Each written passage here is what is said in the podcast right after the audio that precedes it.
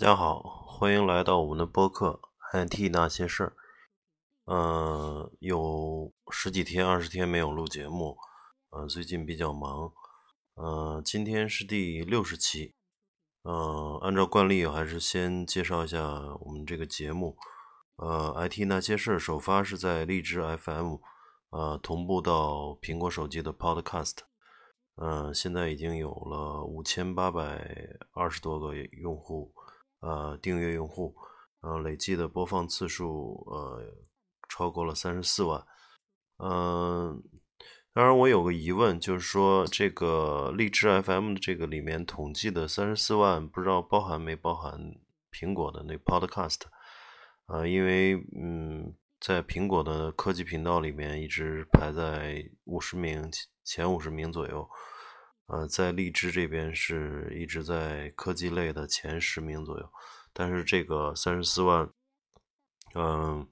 不知道嗯包含不包含同步到 Podcast 那边的数据。呃，anyway 吧，呃，最近比较忙，就是在忙呃在考一个考试，就是呃值得高兴的是这个。嗯，这个成绩出来以后，三门三门都过了，呃，是一个什么考试呢？是叫呃基金从业呃证券基金从业人员考试，就是说呃需要呃如果是在基金公司啊，呃包括公募基金和私募基金公司，呃现在这个呃证监会和呃，基金业协会要求每个公司里面要有三个，呃，至少三个以上的这种持证人员，包括呃这个法人和高管，必须要这个考过这个考试。嗯，当时就是有这个这个规定下来以后，很很有意思，就是因为很多明星啊，比如说这个呃范冰冰啊、李冰冰啊、任泉啊。啊，还有那个《羽泉》里边那那个叫胡海胡海泉，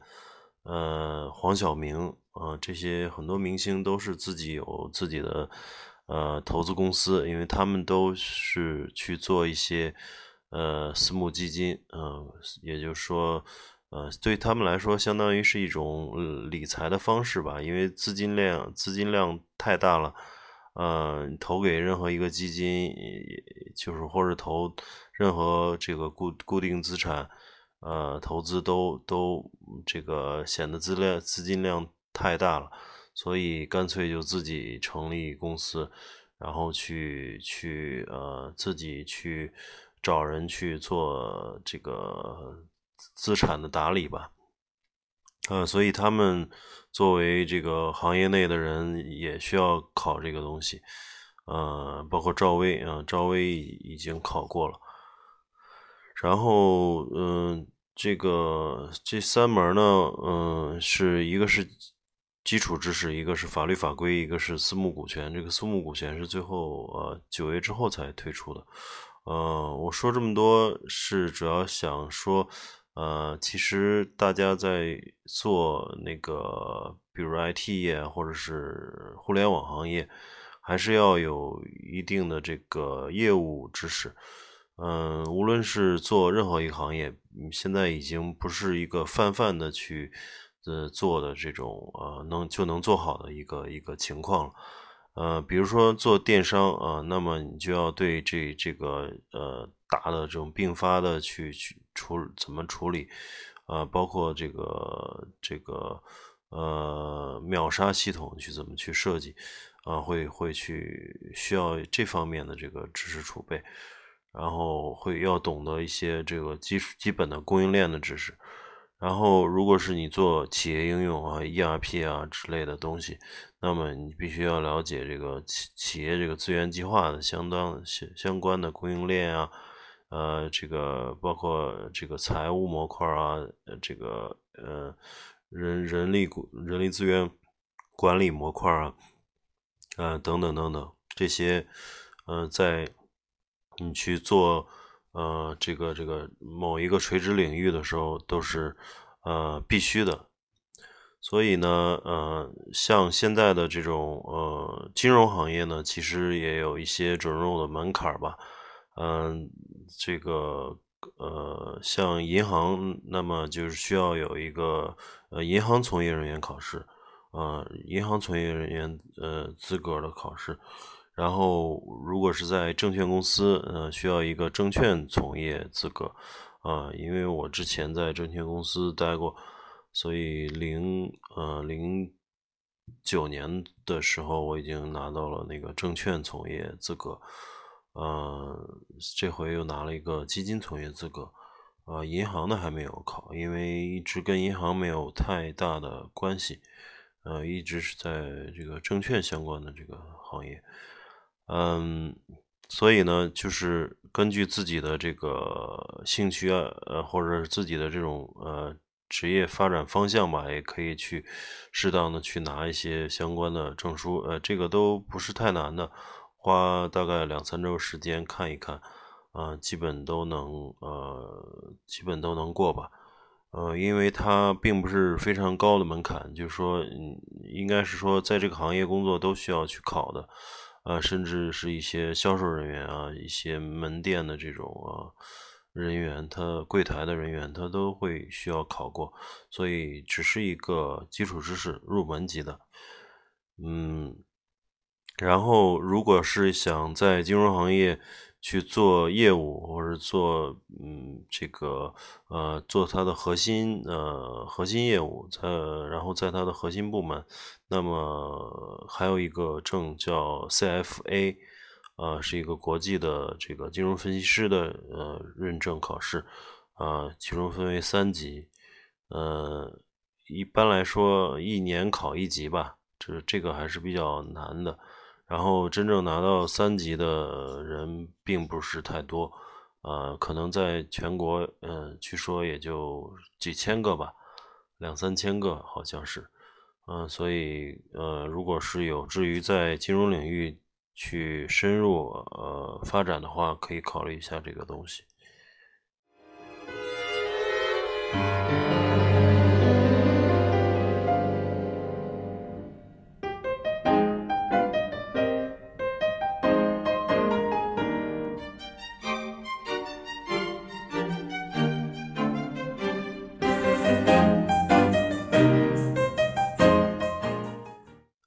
最近的互联网圈儿，呃，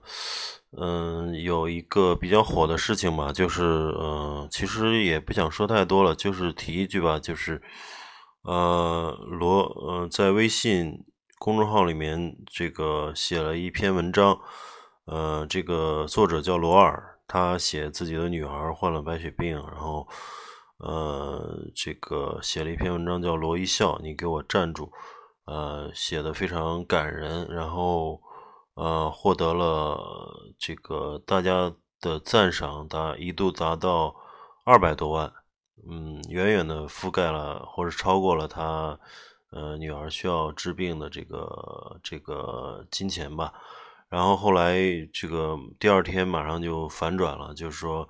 呃，实际上有人去呃调查出他这个罗尔实际上。家里有三套房，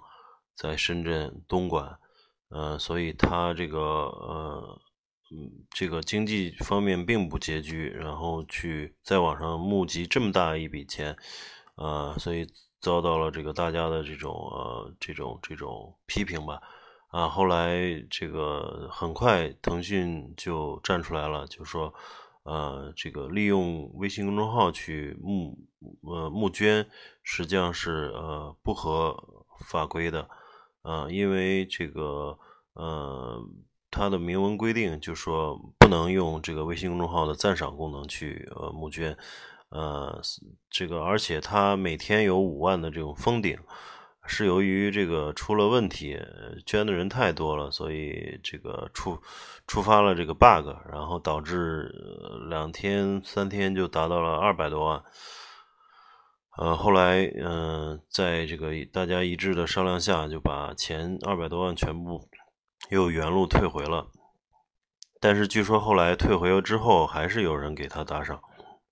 嗯。呃，不管这个怎么说吧，反正这个有很大争议吧。我觉得就是说，还是法律法规呃没有跟上，因为之前呃通过互联网去募集资金的这种情况相对呃还没有出现，嗯比较少。呃，这回通过一个一个呃这个非常呃火热火爆的一个事儿，这篇文章在微信圈儿。呃，这个广泛的传播，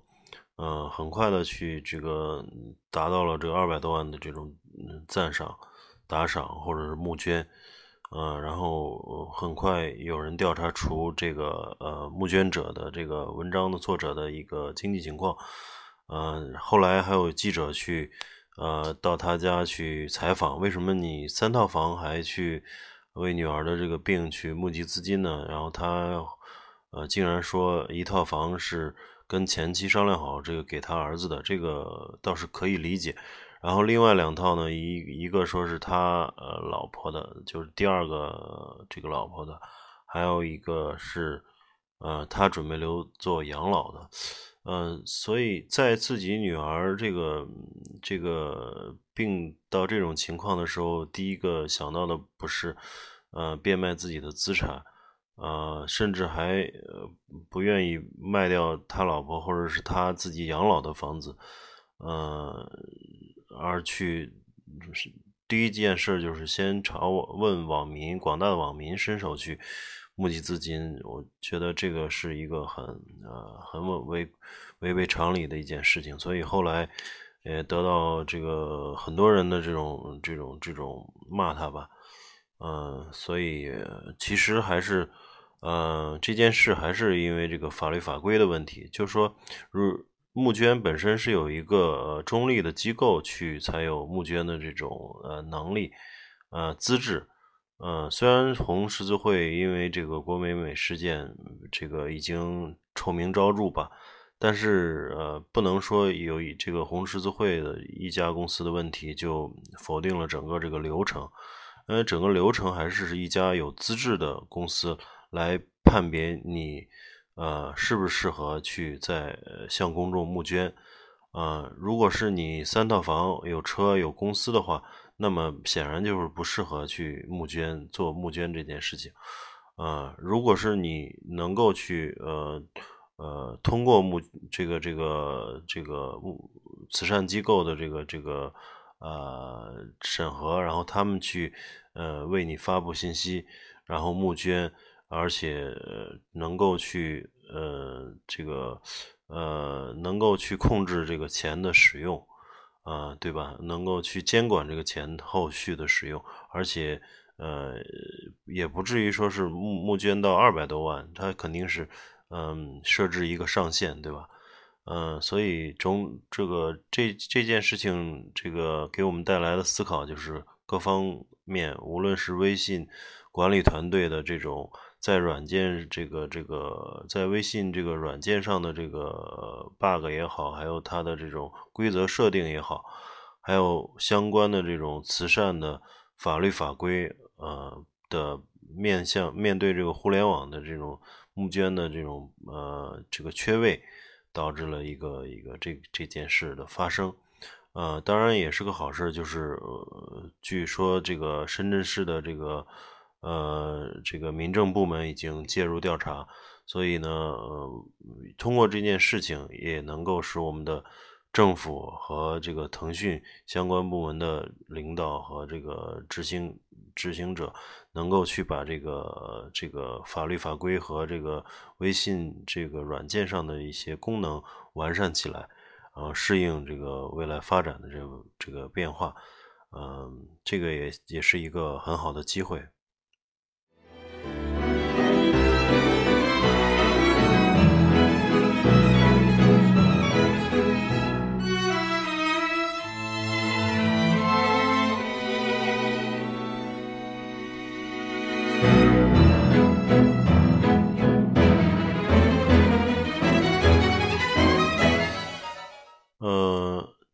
今天这个我我们回归主题啊，今天这个标题本来是就想聊一下，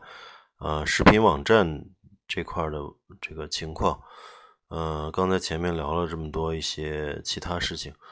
嗯，聊回视频网站呢，我觉得最近呃观察了，就是视频网站的这个 IP 呃争夺是非常激烈，日趋激烈了。呃，因为嗯，首先视频网站的这个呃之前的这种呃这个这个战国时代其实已经过去了。现在已经相对形成了一个稳定的格局，那么就是前三名是腾讯视频、优酷土豆和爱奇艺这三个网站。呃，其实呢，这三个网站背后，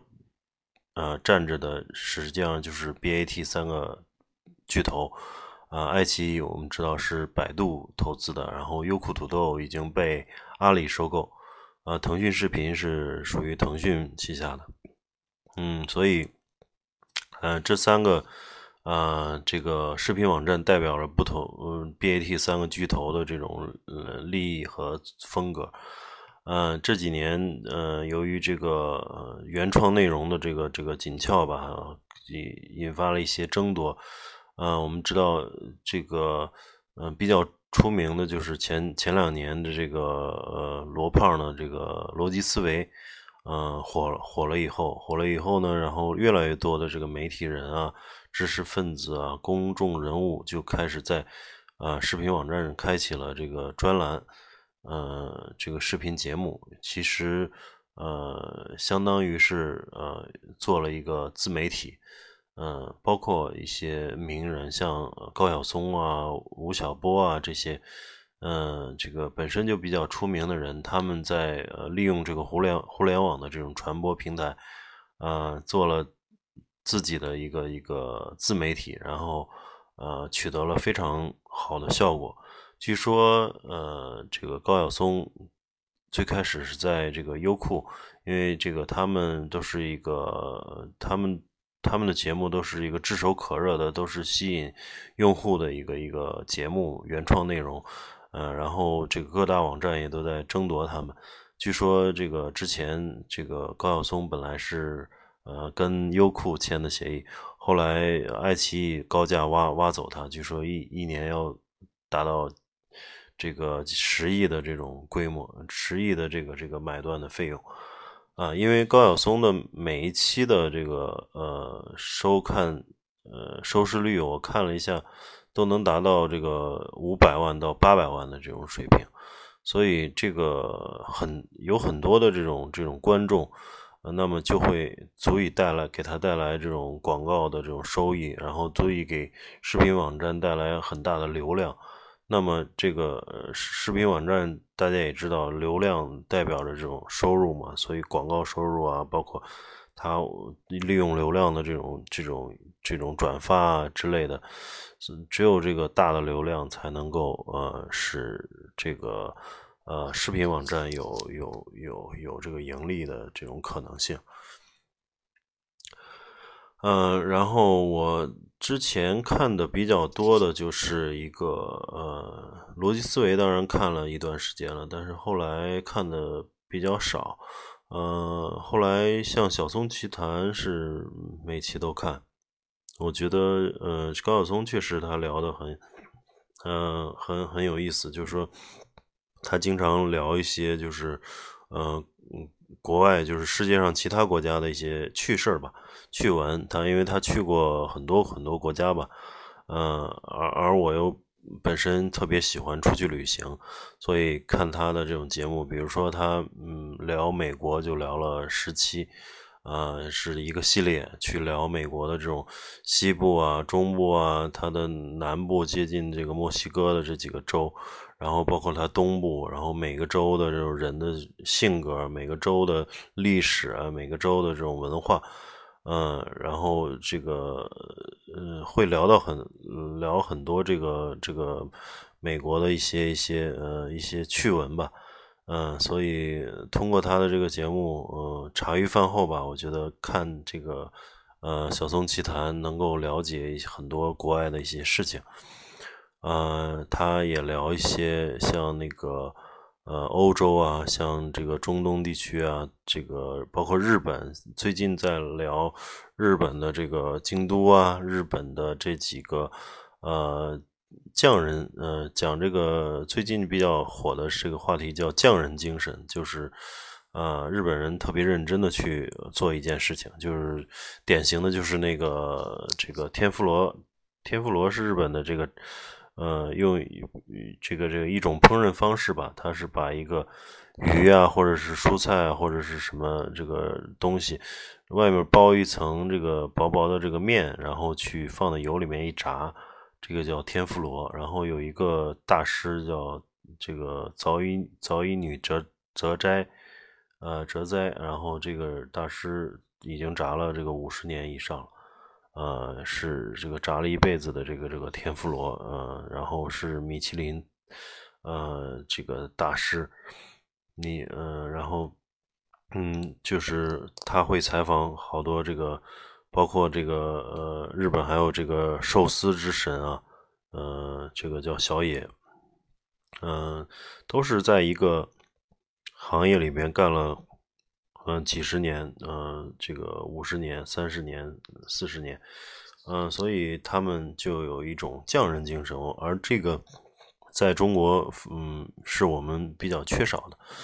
呃，可能也是因为中国最近这个二三十年吧，这个变化实在太快了，所以，呃，好像大家都呃去忙着去呃抓下一个热点，然后这个并没有去呃很少的人去这个潜下心来做一件事情，因为这个呃尤其是变化快的话，一个是热点呢也很快，呃赚钱的这个机机会也是这个层出不穷，所以必须得。呃，吸这个吸引着人，让大家这个不能专心去做做一件事情，老是有一些干扰。呃，另外一个角度就是，你可能去做一件事，他是做一件事情，嗯嗯，有可能会被这个这个会会很快落后，或者会会淘汰。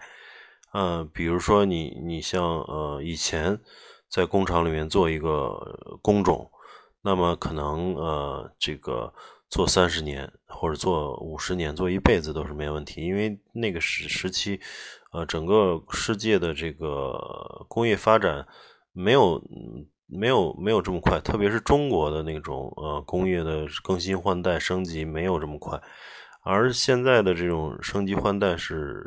是原来的这个跟原来不是一个呃这个数量级的，嗯，很快你就今天是可能是手工的，明天就用机器去代替了。呃，这个，所以人也要保持这个，呃，不停的这种与时俱进，所以也导致了人的这种精力的这种分散，而而去这个像日本呢，就可能，呃，一个一个饭店已经三十年就在那个地方，然后周围也没有什么太大的变化，啊，据高晓松采访那个那个早乙女哲哉。就说他们他那个饭店周围其实二三十年没有什么变化，那就说明日本这呃这个已经是发展呃已经是发达国家了，已经发展过了，所以它没有那么剧烈的变化，啊人们反而能够潜下心来做一些事情。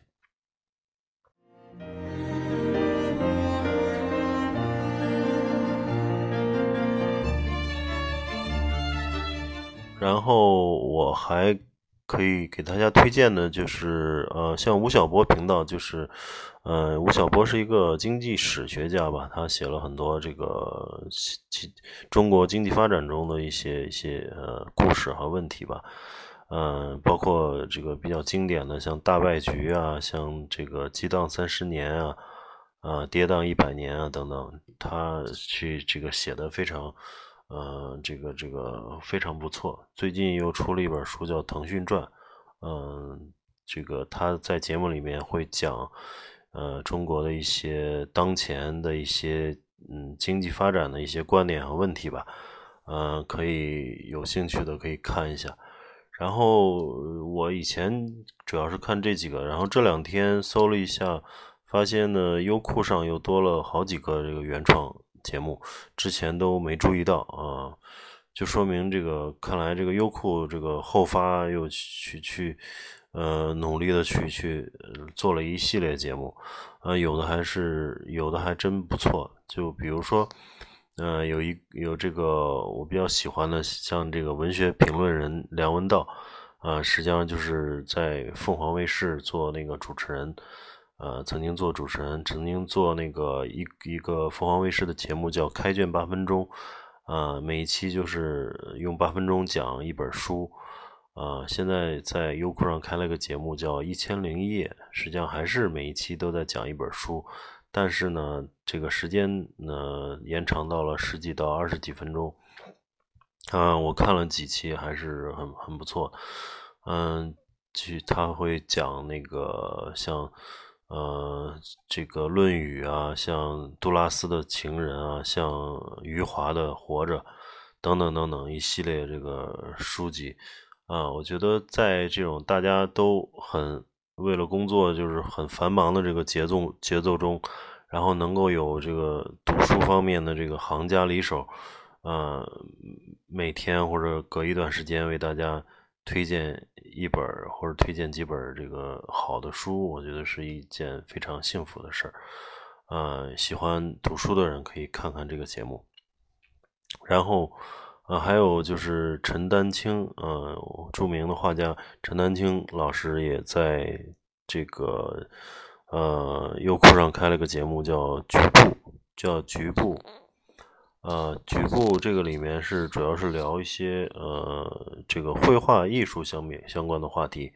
啊，梵高啊、毕加索啊、杜尚啊，还有是聊这个呃意大利的文艺复兴、文艺复兴时期的这些画家。啊，佛罗伦萨啊，这些美术学院等等等等，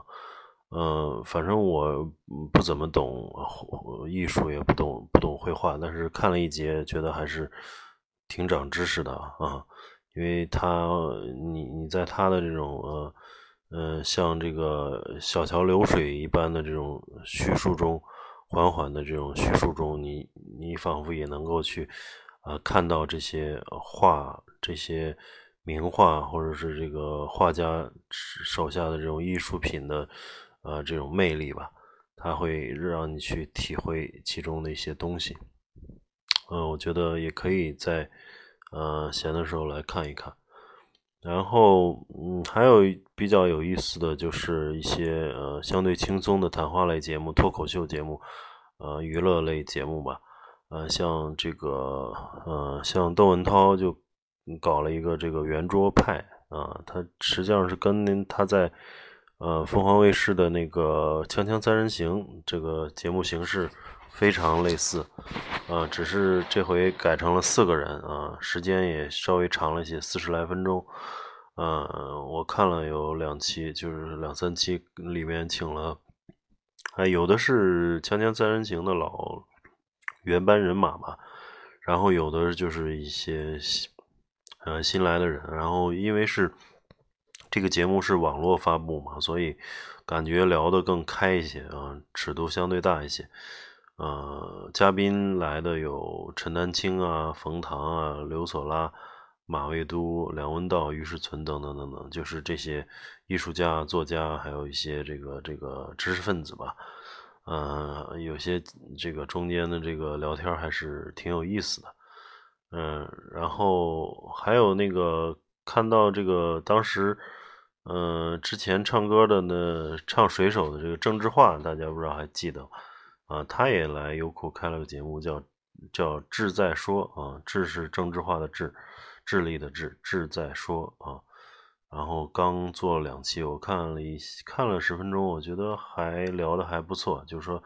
呃，可能郑智化这个不做歌手以后，看了很多书吧。也转型成这个文化人了啊，知识分子了，嗯，跟大家聊一些文化历史相关的话题，嗯，所以我觉得这个像是呃，这个还有这个像汪涵的《火星情报局》啊，就是纯搞笑娱乐节目，就和这个薛之谦、张张宇在一起搞笑的这种节目。嗯，非常多，就是现在这这几个，但是好像更多的是在爱奇艺和那个和优酷上面，呃，腾讯视频上我还没有看到太多的这种原创内容，嗯，所以未来，嗯，这个原创内容肯定是越来越多，越来越好，嗯，我觉得对于这个我们大家这个。嗯，群众来说，人民群众来说，其实一一件好事，就是能够通过这个网络，然后免费的去获取，呃，大量的这个这个有价值的这种视频内容吧。嗯，嗯，希望他们能够出更好、更多、更好的节目。然后，呃，这个当然，我这只是我目前找到的一些呃节目，如果肯定也不够全面啊。如果大家能够看到呃其他有意思的这个节目，也欢迎嗯在后台给我留言。嗯，可以关注我们的微信公众号 “IT 那些事儿”，然后在微信公众号里面给我们留言。嗯，行，那谢谢大家，我们今天先聊到这儿，我们下期再见。